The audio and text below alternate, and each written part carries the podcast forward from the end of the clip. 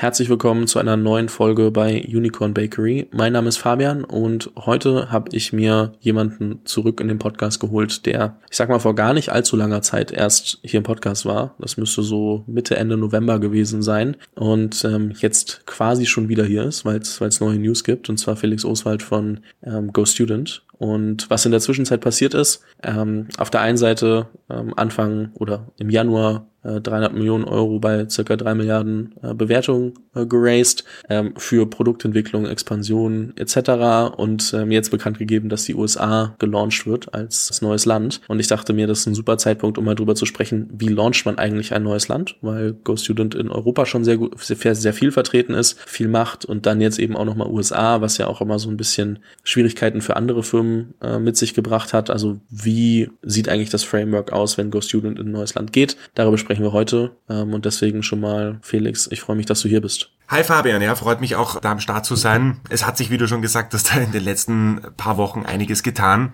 Äh, die USA ist dazugekommen. Grundsätzlich um ein Gefühl zu bekommen, wie wir in andere Märkte gehen. Also es beginnt am Anfang natürlich immer mit einer Analyse, ähm, wie groß ist der Markt, wie viele, in unserem Fall, wie viele Schüler gibt es im Alter von 6 bis 19, die Nachhilfeunterricht oder auf zusätzlichen Unterricht nach der Schule angewiesen sind oder danach suchen. Und äh, je nachdem, wie stark das ausgeprägt ist, können wir dann in dem Markt vor Ort ein operatives Team rekrutieren dieses operative Team, das ist dann dafür zuständig, an die Eltern von den Schülern unseren Service, unseren Nachhilfeunterricht, unseren Sprachunterricht, einfach den ganzen Online-Extra-Unterricht zu verkaufen, starten mit den Marketingkampagnen, die wir äh, am Anfang zentral steuern und bekommen so eigentlich sehr, sehr schnell sehr kostengünstiges Feedback von dem Markt und können dann gegebenenfalls auch die Ansprache noch äh, entsprechend anpassen.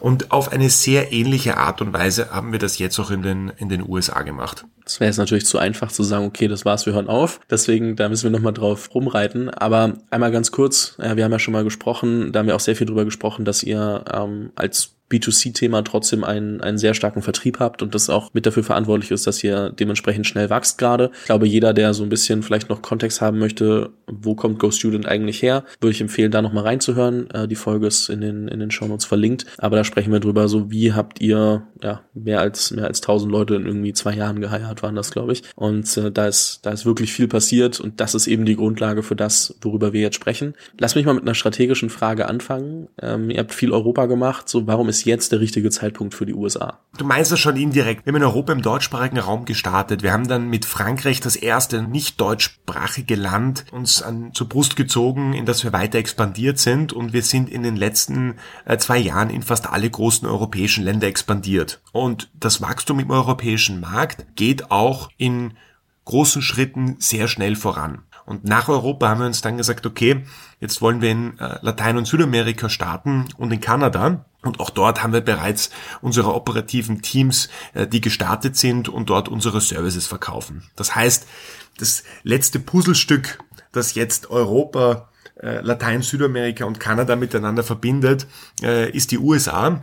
Und ähm, die USA ist einfach ein riesiger Markt, in dem äh, über 330 Millionen Menschen leben. Du hast zwar fast so viele äh, Schüler wie, wie in Europa. Ähm, du hast einfach einen unfassbar großen Consumer-Markt, der, und das ist jetzt das Entscheidende und auch ein großes Differenzierungsmerkmal zu anderen Industrien, der selbst im Bildungsbereich immer noch wahnsinnig fragmentiert ist und wo es wenig innovative großen Tech-Player gibt.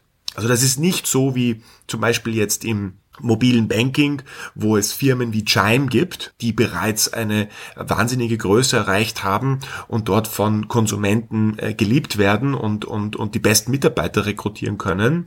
Es ist nicht so wie im Mobilitätsbereich, äh, wo es äh, Firmen wie Uber, Lyft und andere Konsorten gibt oder im Healthcare-Bereich, wo es ja auch eine Vielzahl von verschiedenen äh, digitalen Medizinanbieter gibt. Im Bildungsbereich gibt es äh, sehr viele traditionelle Firmen, Oldschool-Firmen wie Silvan Learning, die machen äh, traditionelle Lerncenter, haben aber nie wirklich ein umfangreiches Online-Angebot auf den Markt gebracht. Es gibt Firmen wie Mathnesium, die als reiner hundertprozentiger Franchise-Anbieter funktionieren und im, im Online-Bereich ist es immer noch sehr fragmentiert. Und das ist eines der Kernpunkte, wo wir gesagt haben, okay, dieses hohe Level an, an Fragmentierung gepaart mit diesem riesigen Konsumentenmarkt, das ist jetzt der richtige Zeitpunkt hineinzugehen, weil wenn wir es jetzt nicht machen, dass dann in einem Jahr dort vielleicht ein Player entsteht und sehr schnell wächst, die ist, äh, die ist auf jeden Fall da und da wollen wir, da wollen wir auf jeden Fall ähm, zuvorkommen und schneller sein. Ich war selbst gerade in den USA, äh, in Austin, in Texas, äh, bei der South by Southwest und habe da mich auch mit ein paar Amerikanern unterhalten werden. Und wenn ich das richtig im Kopf habe, ist der Bildungsmarkt ja doch relativ fragmentiert auch. Also so im Sinne von, es ist, glaube ich, auf State-Level geregelt. Also Texas hat irgendwie seine eigenen Regeln und San Francisco, also und Kalifornien hat seine eigenen Regeln.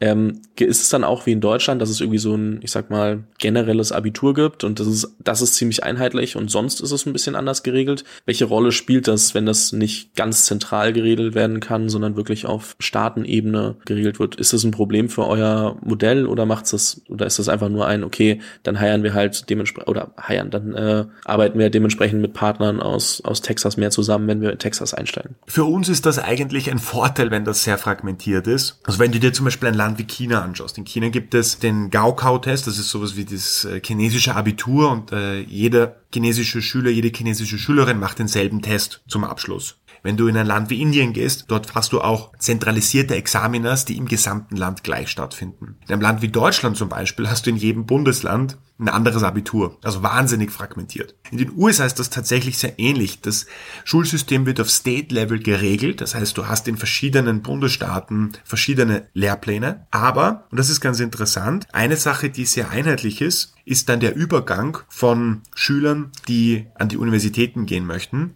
Dort gibt es dann diese ganzen standardisierten Examinas aller SAT-Tests zum Beispiel, äh, die du, die du auch kennst. Und in den USA ist es so, dass für den klassischen, das was für zum Beispiel deutsche Schüler der klassische Nachhilfeunterricht ist. Ich möchte mich jetzt von einer vier oder fünf zu einer besseren Note verbessern auf eine drei, zwei oder eins. Diese Art von Denke ist nicht ganz so stark in den USA, weil teilweise auch der Nachhilfeunterricht selbst von Schulen gefördert werden kann, sondern die Denke ist eher die, ich möchte mein Kind schon frühzeitig vorbereiten und ein gutes Fundament mitgeben, das, das Potenzial entfalten, dann später bei diesen ähm, Universitätsexaminers gut abzuschneiden oder dort meine Chancen zu vergrößern, ähm, für einen, einen guten Platz zu bekommen. Und da wird sehr viel Geld auch schon sehr frühzeitig investiert und auch da sind die Angebote eigentlich ähm, wahnsinnig fragmentiert, ähm, qualitativ sehr durchgemischt und immer mit viel Aufwand verbunden, dort den, den geeigneten Player zu finden.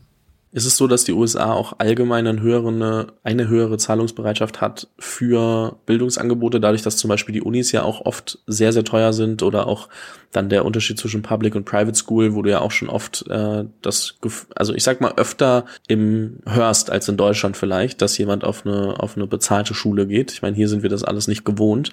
Ähm, ist dadurch auch eben für Nachhilfeangebote ein höheres Potenzial ähm, an, also oder eine höhere Bereitschaft Geld auszugeben oder ist es gar nicht so einhergehend? Hm, ist gar nicht so einhergehend. Ich glaube prozentual gesehen ähm, an den Privatausgaben für zusätzliche Bildungsdienstleistungen ist ein Land wie Großbritannien sogar vor den USA. Auch in den USA zum Beispiel, es gab vor ein bis zwei Jahren gab es eine sehr große öffentliche Unterstützung wo die Schulen auf Landesebene mit mehreren Milliarden insgesamt ausgestattet wurden, das dann wiederum verwendet werden kann, um in Tutoring-Programme zu investieren. Das heißt, das Kind bekommt dann dort am Nachmittag oder nach dem regulären Schulunterricht am Schulstandort selbst von einem Privatanbieter Unterricht und das wird wiederum bezahlt über, über öffentliches Geld gab es zum Beispiel auch eine kanadische Firma Paper, die bieten chatbasierte Nachhilfe an, die sehr schnell skaliert sind und in der letzten Runde, hm, glaube ich, äh, Bewertung von knapp drei Milliarden Dollar gehabt haben. Also es gibt auch Firmen, die sich in diesem, in diesem Bereich positionieren. Das heißt, öffentliche Ausgaben sehr hoch sind, entsprechend die privaten Ausgaben äh, niedriger sind. Ähm, aber die Zahlungsbereitschaft ist da, der Markt ist fragmentiert und das ist für uns einfach die, die Option, wo wir gesagt haben, okay, wir wollen da jetzt hineingehen äh, und, und wollen uns dort, ähm, wollen dort gute Leute rekrutieren und wollen den Familien einfach einen besseren Service anbieten, als sie es bisher, bisher gewohnt waren.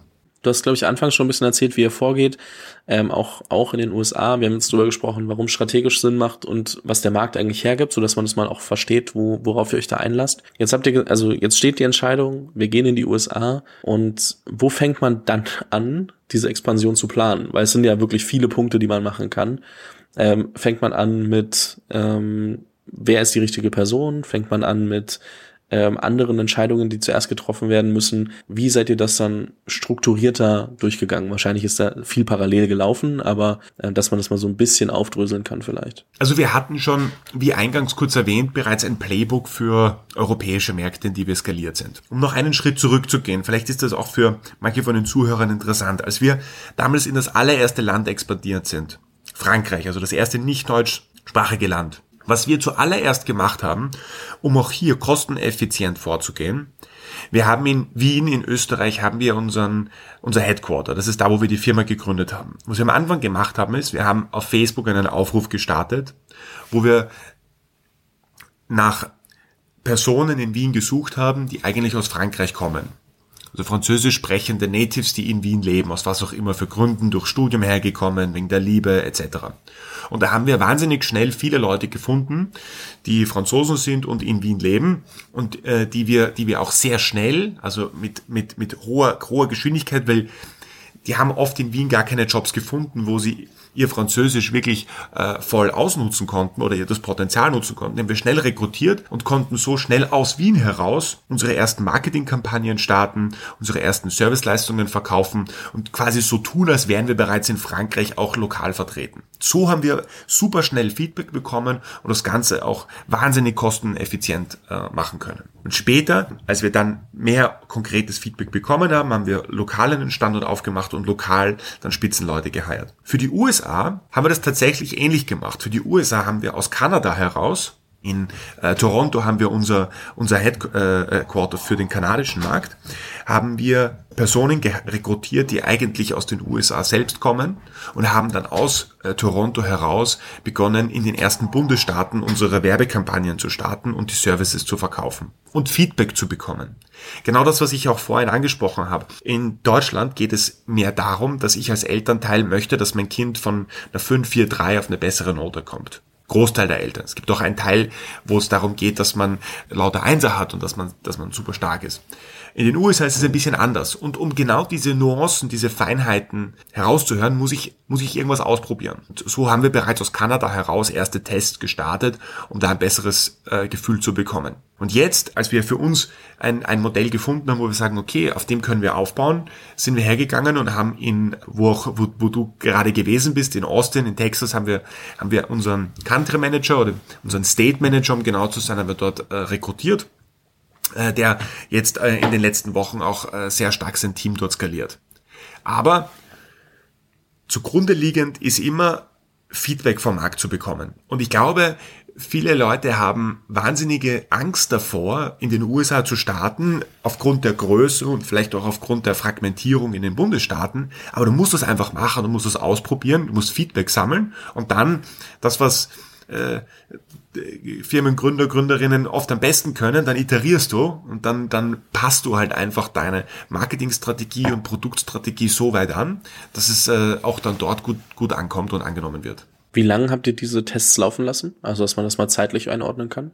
Also für den äh, französischen Markt damals, äh, wo wir auch, muss man dazu sagen, wo wir absolute Grünschnäbel gewesen sind, was jetzt internationale Expansion betrifft und, und, und äh, die Operations in andere Länder zu skalieren. Das waren damals bestimmt ähm, zwei, drei Monate, wo wir intensiveres Testing gemacht haben. Jetzt für die USA war das definitiv auch drei Monate an Testing aus Kanada heraus. Ähm, um zumindest ein Gefühl zu bekommen, wie reagiert der Markt auf, auf bestimmte Themen, was gibt es für, für Angebote. Auch mit den Leuten vor Ort zu sprechen. Also ich kann nur jedem empfehlen, ähm, wenn man, wenn es Traditionsanbieter in dem Markt gibt, wie zum Beispiel bei uns eine Firma wie, wie Silvan Learning oder Mathnesium, die ich erwähnt habe, oder es gibt auch einen Franchise-Anbieter aus äh, Japan heraus, äh, die heißen Kumon, kennen vielleicht auch ein paar in Europa, mit den Leuten dort einfach mal sprechen und einfach auch aus deren Perspektive hören, was funktioniert gut bei diesen Anbietern, was funktioniert weniger gut, was hat sich bewährt, was hat sich weniger bewährt und so dann ein, ein Bild zeichnen und eine Strategie aufbauen, mit der du in den Markt gehen möchtest. Wie sehr hat sich jetzt dann am Ende aus all den Learnings heraus äh, die USA von Kanada unterschieden zum Beispiel? Also war es ein Vorteil für euch, dass ihr schon in Kanada wart und das relativ nah an den USA dran ist oder ticken die auch wieder komplett anders? Ist bestimmt noch zu früh, um da eine ähm, definitive Aussage zu treffen, aber es gibt auf jeden Fall schon starke Unterschiede. Die Unterschiede kommen oftmals auch daher, gar nicht so sehr kulturelle Unterschiede, sondern mehr Unterschiede basierend auf dem Schulsystem. Um wieder nur einen Vergleich aus Europa zu ziehen, damit man das vielleicht ein bisschen greifbarer machen kann. Aber ein Land wie Großbritannien hat ein anderes Schulsystem und ist anders aufgebaut als ein Land wie Deutschland oder ein Land wie Frankreich oder ein Land wie Spanien. Ähm, und aufgrund dessen und aufgrund dessen, was die Familien oft dann auch benötigen, um in diesem Schulsystem ähm, reibungslos durchzukommen und dort auch wirklich das, das volle Potenzial des Kindes äh, herausschöpfen zu können, ähm, muss man den Service und die Ansprache, den Vertrieb und den Kundensupport äh, einfach lokalisieren. Du kannst im, im Bildungsmarkt nicht hergehen und sagen, das ist die Lösung, die für alle Menschen passt. Das funktioniert halt gar nicht. Und du musst dich, wir nennen das immer lokalisieren. Ja? Du möchtest ein globales Unternehmen sein, du musst dich ganz stark lokalisieren um im, im Bildungsmarkt auch äh, erfolgreich zu sein. Und deswegen ist die Antwort ja, es gibt schon auch sehr, sehr krasse Unterschiede zwischen Kanada und USA. Es gibt aber auch ganz krasse Unterschiede innerhalb der USA zwischen den einzelnen Bundesstaaten. Ja, ich glaube bei euch, ähm, auch um für andere, die vielleicht die erste Folge noch nicht gehört haben, ist ja so, dass ihr eben Teacher quasi aus dem Bereich oder aus dem, dem Land mit den Schülern aus dem Land zusammenbringt. Das heißt mehr als als Plattform bzw. Marktplatz agiert, also so als, als, als ja, Zusammenbringen von den Leuten, die sich also die quasi miteinander sprechen müssen. Dementsprechend, das ist, glaube ich, wichtig zu verstehen, dass halt, deswegen habe ich vorhin auch nochmal auf diese Fragmentierung angespielt, weil das natürlich eben genau der Punkt ist, wo ihr, wo ihr gut seid, dass ihr halt am Ende nicht jemanden aus, keine Ahnung, Minnesota mit jemandem aus Kalifornien zusammenbringen müsst, weil ihr im Normalfall das eben schafft, also, oder weil euer Ziel ist, ähm, genau da dann die Schnittstelle zu bieten. Und ähm, das äh, macht es dann wahrscheinlich auch deutlich einfacher, in trotzdem einem fragmentierten Bereich unterwegs zu sein, weil ihr nicht, ich sag mal, keine Ahnung, 50 Leute in den USA erstmal habt, die als, als Tutoren äh, agieren können und auch das eure begrenzten Möglichkeiten sind, sondern ihr halt die Tutorenseite auch dementsprechend mitskalieren könnt, je nachdem, wie die, wie die Anfragen auch sind. Das natürlich ähm, ein enormer Vorteil, gerade bei so einem fragmentierten Markt ist. Absolut, absolut. Darüber hinaus, das ist etwas, das ist uns schon noch aufgefallen, auch in unserer äh, Recherche oder wenn wir uns andere Firmen anschauen, die in die USA erfolgreich skaliert sind. Du hast in den USA, schwer zu sagen jetzt im Vergleich zu anderen Ländern, aber du hast in den USA insgesamt einen sehr hohen Produktanspruch bei digitalen Playern. Also der Anspruch, dass dein Produkt einfach reibungslos funktioniert, ohne massive technischen Komplikationen und dass das einfach eine schöne Kundenerfahrung, Kundenexperience ist, das ist wahnsinnig wichtig. Das ist auch eines der Gründe, warum die meisten der Firmen, die du heute äh, auf deinem Handy verwendest, eigentlich aus den USA kommen, weil die einfach dieses äh, die starkes Gefühl haben, wie muss das Produkt funktionieren und aussehen, dass es bei den Kunden einfach gut ankommt. Dann hast du vorhin angesprochen, dass ihr jemanden aus den USA als äh, State Manager gehired habt. Worauf habt ihr geachtet? Also welche Qualitäten sollte die Person mitbringen, dass es am Ende für euch auch passt äh, als, ich sag mal, ersten Ansprechpartner in den USA, der dann sich auch um das US-Team kümmern kann. Bei unserem Recruitment von Country Managern gehen wir immer nach einem ähnlichen Schema vor. Also der erste Punkt, der wichtig ist, ist, dass das eine Person ist, die in der Vergangenheit in Unternehmen gearbeitet haben, die auch sehr schnell gewachsen sind. dass du einfach dieses Mindset mitbringst. Du kommst bei uns hinein, ähm, du startest etwas Neues und dann haben wir aber auch sehr hohe Ansprüche an das Wachstum in den ersten Monaten. Und mit diesem Druck umgehen zu können, dass am Anfang nicht alles reibungslos funktioniert, dass du viele Leute rekrutieren musst, dass du schauen musst, dass du auch das erste Kundenfeedback hörst und dass du das Produkt iterieren kannst. Also, dass man hier mit diesem Druck umgehen kann, das ist etwas, das ist ein ganz wichtiger Punkt, auf den wir Wert legen. Das zweite Thema ist, unabhängig davon, Culture Fit. Ist das jemand, der in unsere Kultur passt, der sich mit unseren äh, Werten auch identifizieren kann, der einfach sympathisch ist, mit dem wir gut zusammenarbeiten können, wo das einfach richtig Spaß macht? Und besonders äh, in, in einem Land wie die USA, wir können auch nicht äh, jede Woche äh, nach Austin, Texas reisen. Die Reise dorthin ist auch äh, äh gar nicht so gar nicht so einfach aus, aus Europa heraus, weil du äh, oft umsteigen musst und es dauert einfach lange. Das heißt, muss auch eine Person sein, der du einfach vertrauen kannst, wo du auf einer, auf einer, auf einer Wellenlänge bist. Ähm, das dritte ist, es muss jemand sein, der auch in der Vergangenheit schon gezeigt hat, dass er bestimmte Ziele in, in Firmen erreicht hat und analytisch getrieben ist, äh, prozessgetrieben ist ähm, und äh, die genau diesen, diesen Druck in der Vergangenheit einfach schon in, in richtige, konkrete Taten umgesetzt hat und das, äh, das vorantreiben kann. Also das sind Kriterien, nach denen wir Ausschau halten, kombiniert mit noch paar guten Empfehlungen von ähm, Direct Reports aus vergangenen Jobs.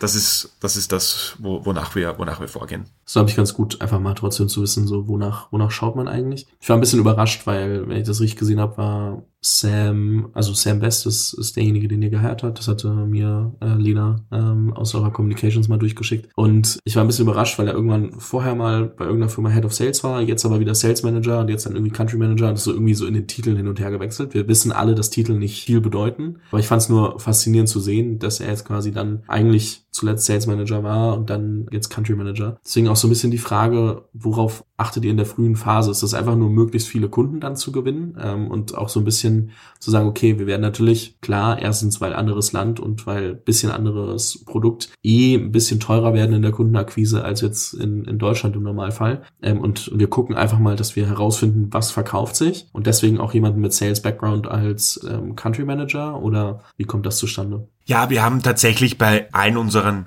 Country Managern immer eine, eine starke Vertriebskomponente im CV. Das hängt einfach damit zusammen oder das hängt mit der Natur zusammen, wie wir unseren Service vertreiben. Also wir sind, für die, die das nicht wissen, wir verkaufen eben Online-Unterricht für Kinder im Alter von 6 bis 19. Der Online-Unterricht wird aber an die Eltern direkt vertrieben und wir machen das über Telefonvertrieb zu einem Großteil. Ja. Das heißt, wenn Eltern Unterricht für die Kinder suchen und sich bei uns anmelden und ihre Kontaktdaten hinterlassen, dann kontaktieren wir, unser internes Vertriebsteam kontaktiert diese Eltern. Das heißt, um, um so ein Vertriebsteam zu leiten, also unsere Country Manager haben die direkte Verantwortung über die Vertriebsteams und die Verantwortung auch, die lokale Kultur in dem Office aufzubauen. Die Country Manager sind bei uns nicht dafür zuständig, dann alle anderen Bereiche auch zu managen. Dafür haben wir dann einen Head of Customer Success, Head of Tutor Recruitment, heiern dann auch, auch äh, tatsächlich äh, lokale Marketing Manager. Aber der Country Manager hat bei uns direkt diese Vertriebsverantwortung, weil das auch personaltechnisch das größte Team ist. Und deswegen der Hintergrund auch äh, sehr oft einer mit, mit Vertriebserfahrung ist. Sagen wir mal sechs bis zwölf Monate nach Launch woran messt ihr den Erfolg des Launches? Also was sind die Dinge, die euch wichtig sind?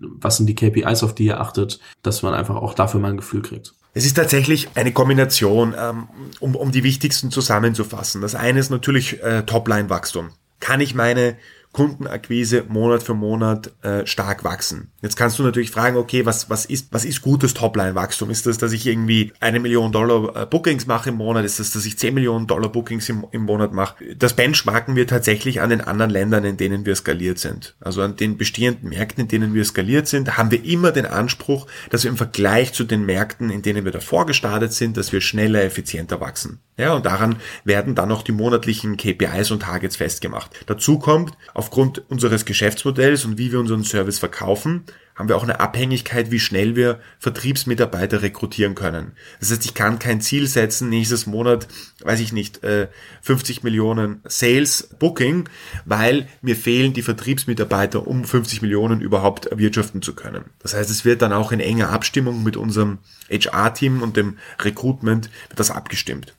Genauso bei uns mit, den, mit dem Lehrerrecruitment. Wir brauchen ja Lehrer, die wir rekrutieren müssen, den Unterricht abhalten. Das heißt, das ist ein Zusammenspiel ähm, aus diesen Elementen, wie sich die Ziele für das Topline-Wachstum zusammensetzen. Das ist aber nicht alles, das ist ein, ein Aspekt. Der zweite Aspekt ist, wie effizient kann ich dieses Wachstum in den ersten Monaten vollbringen? Also kann ich Monat für Monat eine Effizienzsteigerung beim LTV to CAC sehen? Ja, das ist, das ist, das ist eines der wichtigsten Kennzahlen für jedes Unternehmen.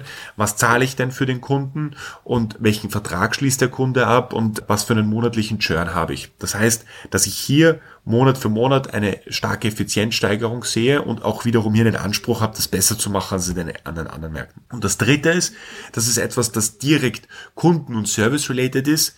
Wir haben den Anspruch, den besten Service für Kunden zu liefern, entsprechend auch äh, Feedback und NPS-Scores, die wir einsammeln und äh, wo wir Zielsetzungen haben, ähm, um ähm, einfach auch sicherzustellen, dass die wirklich zufrieden sind. Daraus setzt sich das für die ersten sechs bis zwölf Monate und aber auch darüber hinaus zusammen. Ich glaube, da kann jeder gucken, wie lassen sich die drei Bereiche auf die eigen, das eigene Modell anwenden. Ich glaube, das ist, das ist super hilfreich. Ich habe tatsächlich noch eine abschließende Frage. Und zwar habe ich es anfangs schon angesprochen, dass sich äh, Firmen wie unter anderem N26 schwer getan haben in den USA. Jetzt ist der Weg zu N26 äh, als, als österreichischer Unternehmer ähm, ja gar nicht so weit. Hast du dich da mal mit äh, denen zum Beispiel unterhalten und gesagt, hey, äh, Max Valentin, was waren denn bei euch die Sachen, die vielleicht dazu geführt haben, dass ihr mit den USA nicht so happy geworden seid, um zu schauen, was du selber daraus oder was ihr daraus lernen könnt? Also hast du dich viel mit anderen äh, Unternehmern auch unterhalten oder habt ihr einfach euer Framework genommen und, und äh, versucht zu verstehen, wie, wie die USA funktionieren. Nein, absolut. Also ich äh, habe höchsten Respekt, was die N26-Jungs äh, auf die Beine gestellt haben. Äh, echt super cool und natürlich auch Wiener. Das, äh, da ist, ist natürlich noch eine engere Connection da. Es ist schwer, so einen direkten Vergleich zu ziehen, weil auch ein Produkt wie N26 alleine in einem Markt wie Deutschland oder Österreich so einen und unglaublich gigantischen adressierbaren Markt vor sich hat ja, was Bank, das Bankkunden, Finanzgeschäft betrifft, ähm, dass ich es auch verstehen kann, dass man sagt, okay, unser Marktpotenzial hier ist so gigantisch groß, lass uns schauen, dass wir hier wirklich absoluter Leader sind und unser gesamtes Umsatzpotenzial ausschöpfen, ausschöpfen können.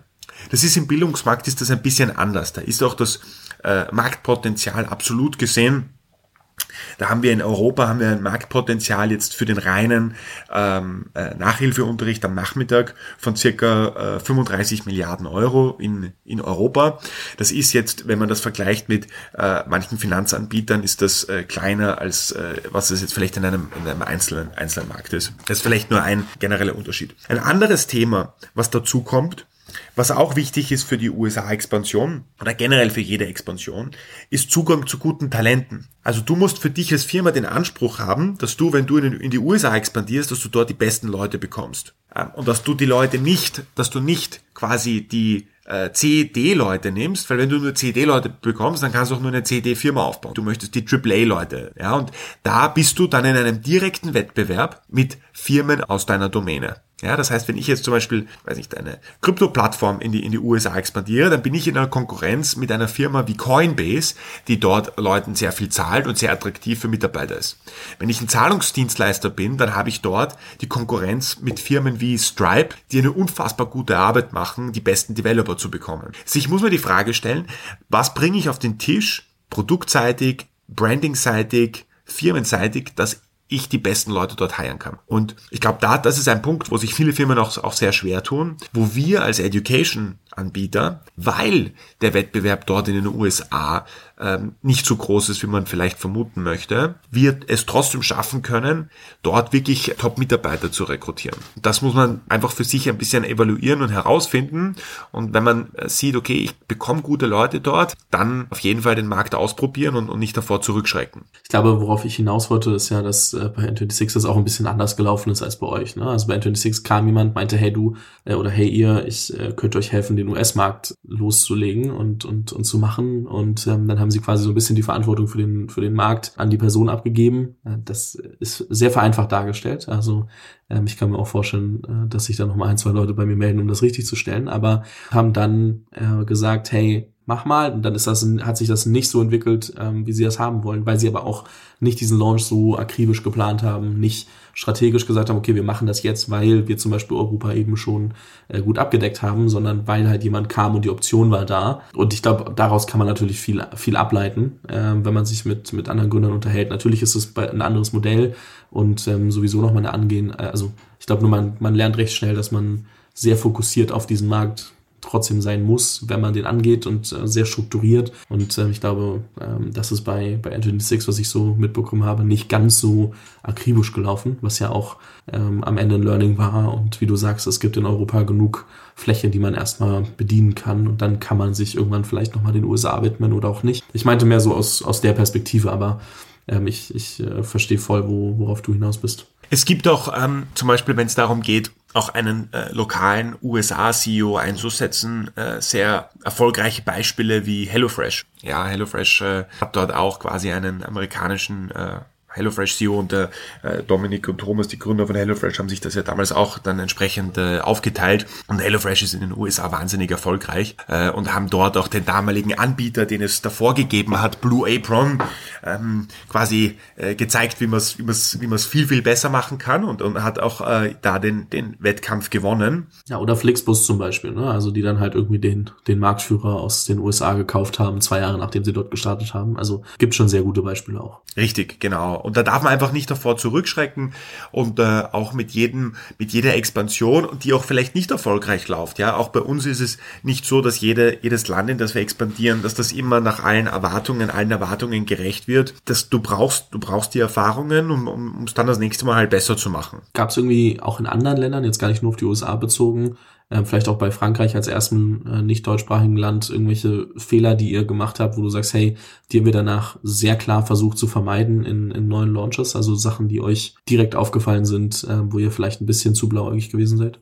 Ja, also wir waren zum Beispiel in einem Land wie den Niederlanden, haben wir wahnsinnig gestruggelt, ähm, Leute entsprechend zu rekrutieren. Ja, da ist es uns nicht gelungen, wirklich den, den Sweet Spot zu finden, auf welchen Kanälen können wir die Leute ansprechen, um schnell die Leute zu rekrutieren und unsere Targets zu erreichen. In einem Markt wie Griechenland haben wir festgestellt, dass es eine einen ganz starken Hang zum Sprachenlernen gibt und weniger jetzt die naturwissenschaftlichen Fächer für unseren Service, ja, und das dann entsprechend anpassen. Da haben wir auch viele ältere Leute, die unseren Service verwenden, gar nicht nur, nur Schüler.